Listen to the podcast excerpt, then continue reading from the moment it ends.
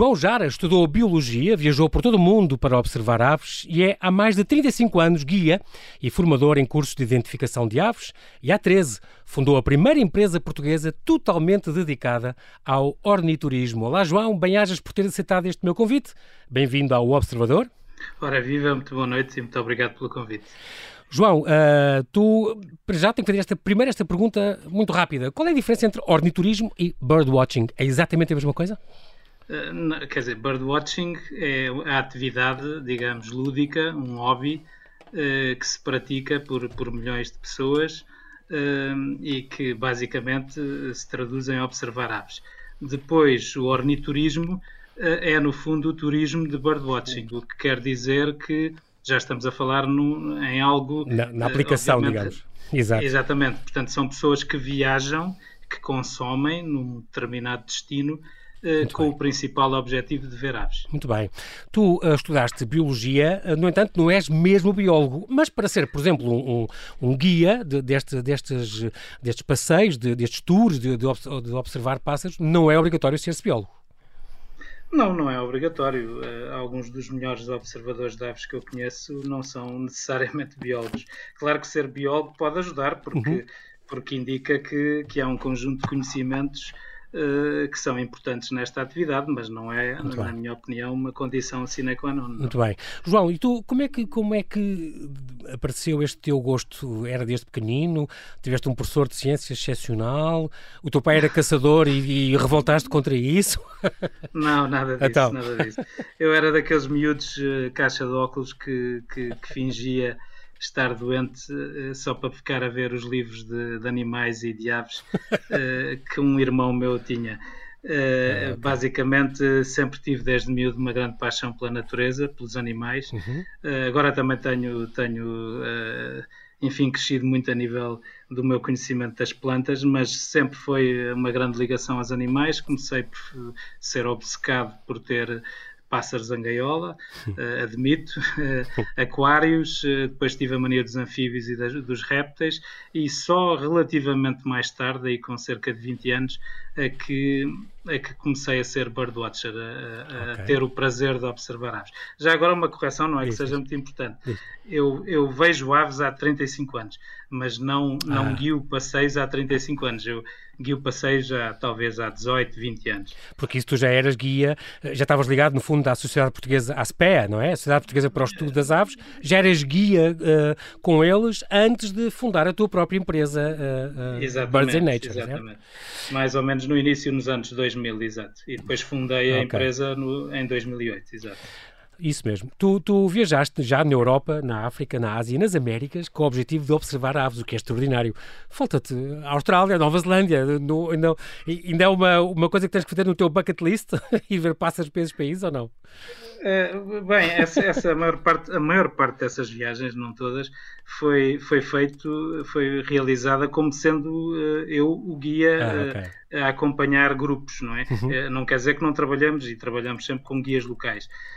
Mas foi acompanhando grupos, basicamente. Portanto, já foi num âmbito completamente profissional, porque na nossa empresa fazemos muitas atividades e essa é uma delas.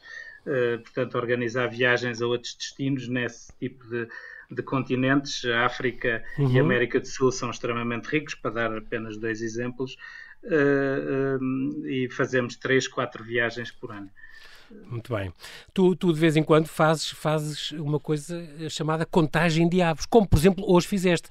Uh, isto tem alguma coisa a ver com este Comitê Português de Raridades? Eu sempre te piada isto, existe tu, desde 2005 não, não. que estás ligado, mas, mas este. Ah, então são coisas separadas. De vez em quando vais à mesma fazer esta contagem de aves. Vais para um sítio, por exemplo, para o estuário do Tejo, contar aves. É isso? Portanto, a minha empresa tem um, uma tem enfim um projeto de monitorização de aves com, com pessoas voluntárias uh, no estuário do Sado, mas também fazemos por vezes ocasionalmente contagens no estuário do Tejo e também uh, a nível profissional.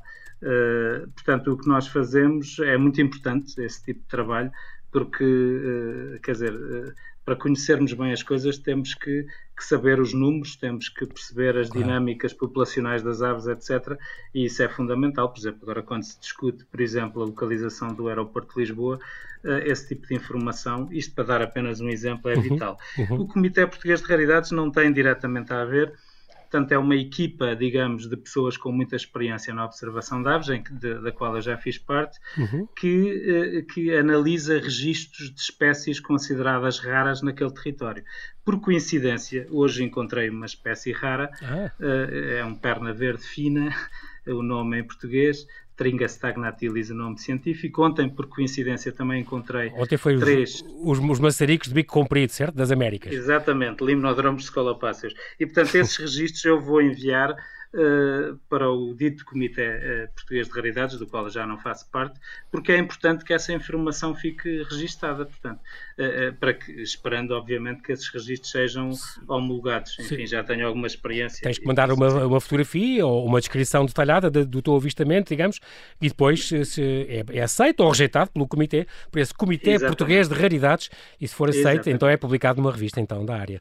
Muito bem, Comitê é Português mesmo. de Raridades, CPR, não sabia, achava que só se referia a deputados no Parlamento. Muito bem. Não, vamos também escrever-te uma série de artigos. Escreveste uma série de artigos sobre aves e és, és coautor do livro Where to Watch Birds in Southern Portugal.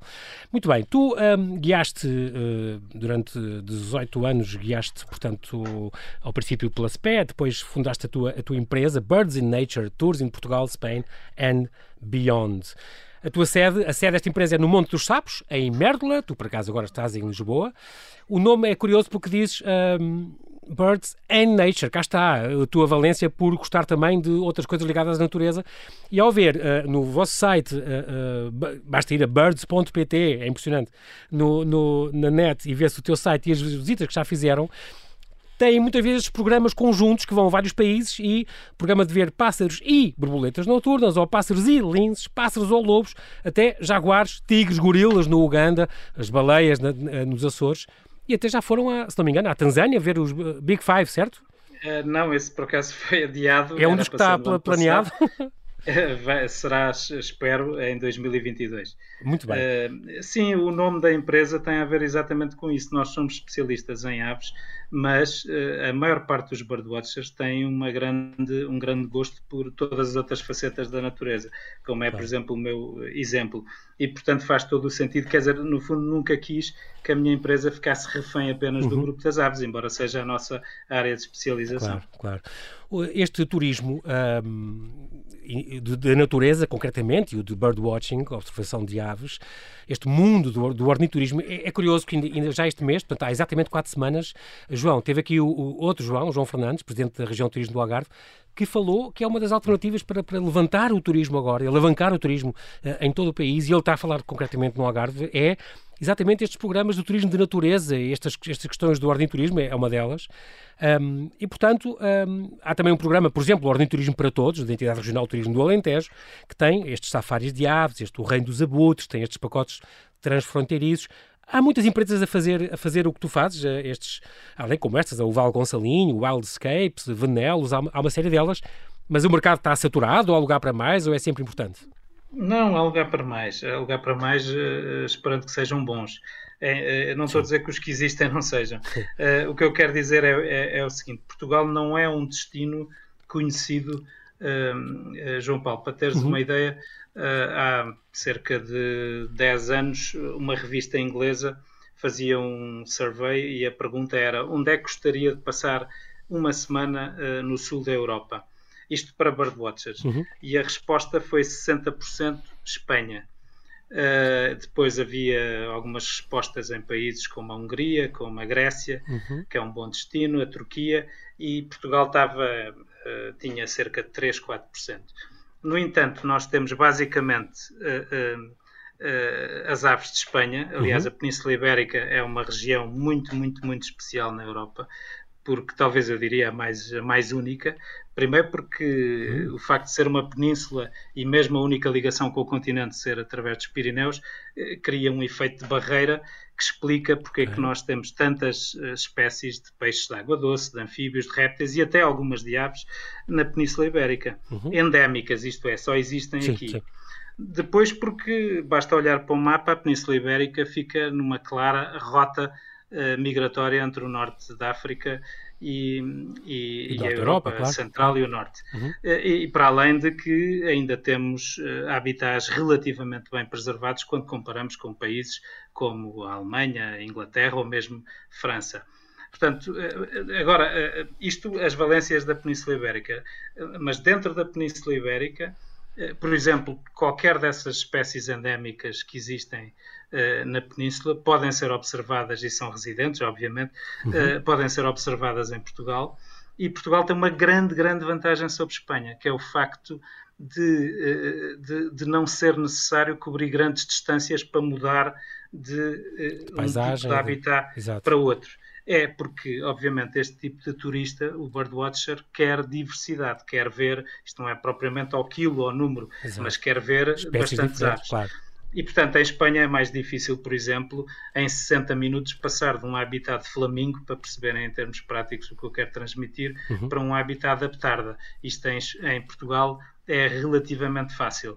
E, portanto, eh, por exemplo, especialmente verdade no sul de Portugal.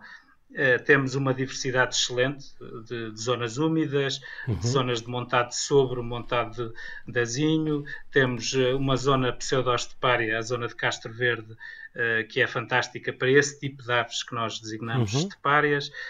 temos uma, uma zona espetacular para, para aves rupícolas, quer dizer, as aves das carpas, das as carpas rochosas, uhum. etc., que é o Val do Guadiana, e isto consegue-se fazer com viagens, imaginemos, três noites, por exemplo, é um destino que nós usamos uhum, muito, uhum. em Alcochete, eh, depois em cerca de pouco mais de uma hora chegamos a Castro Verde, habitats e aves completamente diferentes, ficamos a dormir em Mértola mais três ou quatro noites.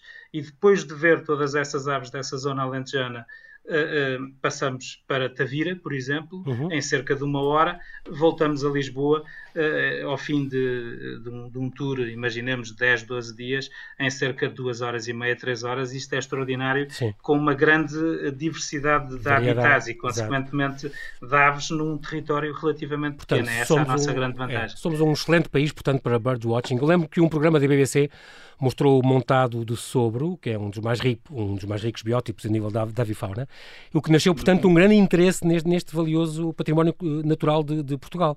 Um, os montados do Alentejo, li alguns que tinham mais de 160 espécies de aves, uh, mais de 100 como nidificantes, portanto, eram um dos mais ricos habitats da Europa em biodiversidade. E, e, e consegue-se ver uh, águias imperiais, por exemplo, que é uma das mais raras do mundo, a águia de Bonelli, eh, a tarde que tu falaste, a, a maior ave voadora da Europa. Portanto, é, é, impressionante. Também é um turismo muito, muito importante para o interior, é, é uma oferta diversificadora, de turismo no meio rural, e para as comunidades locais. É uma coisa muito sustentável e, e, e muito boa, portanto, para, para o interior do território, certo? É, eu dou, por exemplo, o exemplo de Mértola, que é um exemplo que conheço bem, até por termos a sede social é, e ser um sítio é em, que, em que estou com muita frequência.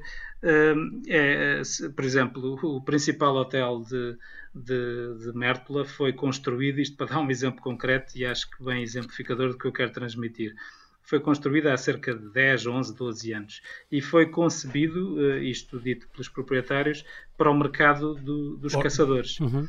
Neste momento, neste momento uh, o mercado da caça continua a ser importante e pode coexistir perfeitamente. Aliás, mais uma vez, o Val do Guadiana e Mertla é um bom exemplo de coexistência. Uhum Uh, diferentes atividades? Diria, uhum. diria, de duas atividades que aparentemente seriam antagónicas, mas que não, não necessariamente são. Uh, mas neste momento, o turismo de natureza, não estou a dizer o birdwatching especificamente, mas sim, o sim. biking, o walking, Exatamente. aquilo que nós chamamos soft nature e o birdwatching, uh, são muito importantes porque trazem, são o principal mercado desse, desse hotel e de todos os hotéis da região. neste momento, por exemplo, nós, João Paulo, para teres uma ideia, quando levamos grupos a locais destes, é importante que os nossos clientes levem os binóculos. Aliás, isso é muito típico.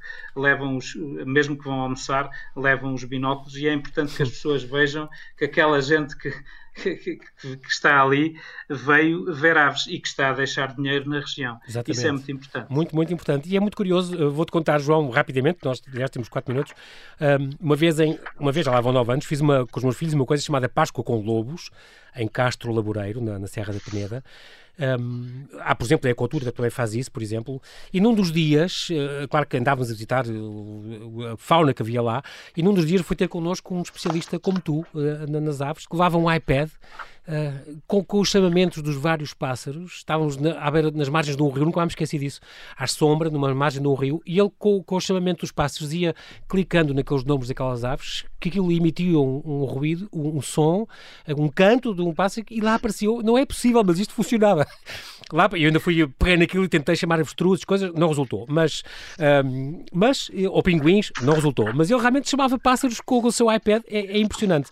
E ele é que nos mas, contou na altura a dizer: João, tu não tens noção do que é os ingleses, a apetência, por exemplo, do mercado inglês para este ano do turismo. Eles largam milhares de euros para ir para vários países, Roménias e, e sul de Espanha, assim, para, só para estar quatro ou cinco ou seis dias a, a ver pássaros e a, a Mas, ó, João Paulo, é sim, isso é tudo verdade. E eu não quero ser um desmancha prazeres, até porque já não temos muito tempo. Mas, de facto, isso não se deve fazer isso de chamar as aves, eh, eh, por princípio, não se deve fazer. Ele só tinha uma hora ou duas, foi por isso. Mas eu, a ideia é observar e ficar quietos passivamente a ver, não é? À procura.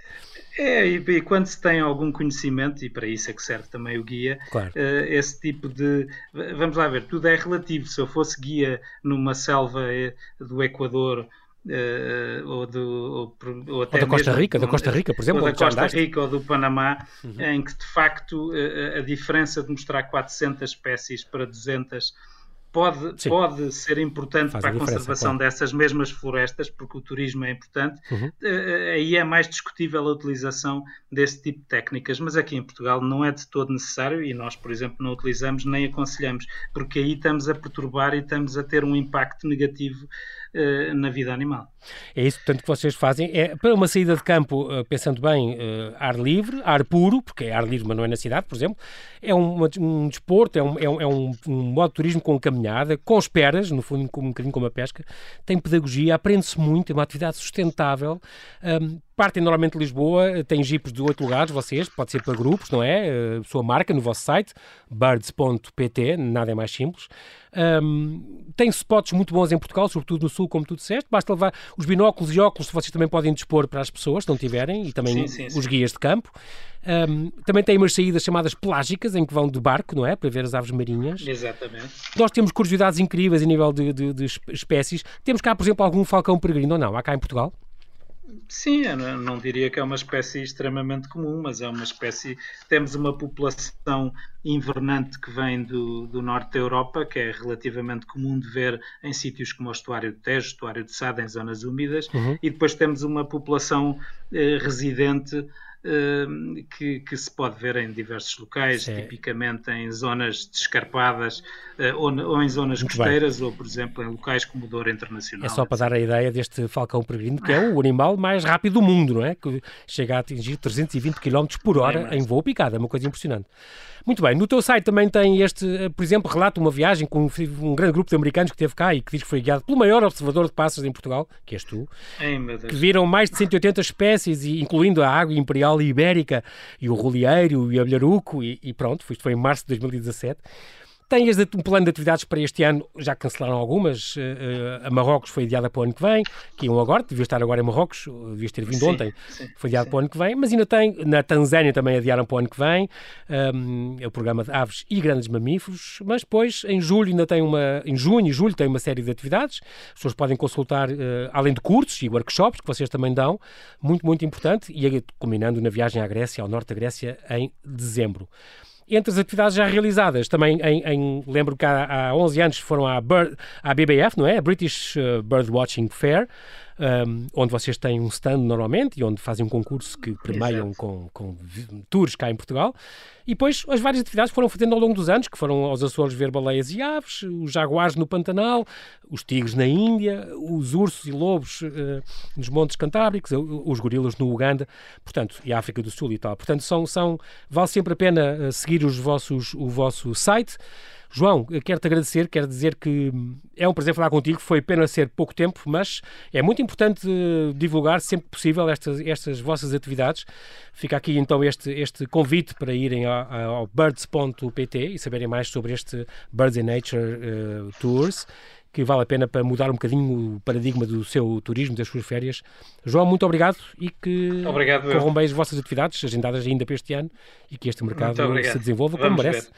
Vamos ver. As, a natureza e as comunidades locais agradecem. Boa noite, mantém-te seguro. Obrigado. Muito boa noite, obrigado.